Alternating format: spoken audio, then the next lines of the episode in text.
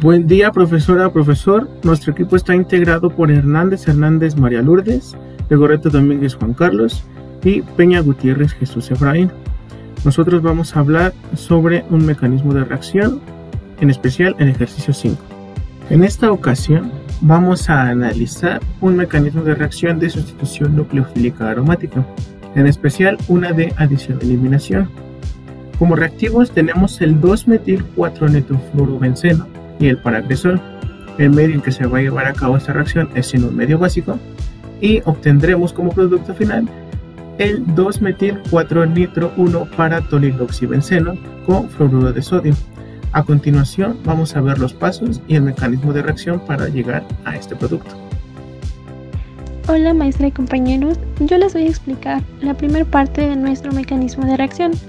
Como primer paso tendremos que se realizará una ruptura heterolítica en el hidróxido de sodio, generando así un ion sodio y un ion hidróxido. El ion hidróxido será el encargado de desprotonar al alcohol que se encuentra unido al anillo de benceno, generando así el 4-metilfenolato de sodio y una molécula de agua. Posteriormente, el 4-metilfenolato de sodio, al tener una carga formal negativa, actuará como nucleófilo en el carbono donde se encuentra unido el flúor del 2-metil-4-nitrofluorobenceno. Al mismo tiempo se estará realizando una deslocalización de los electrones.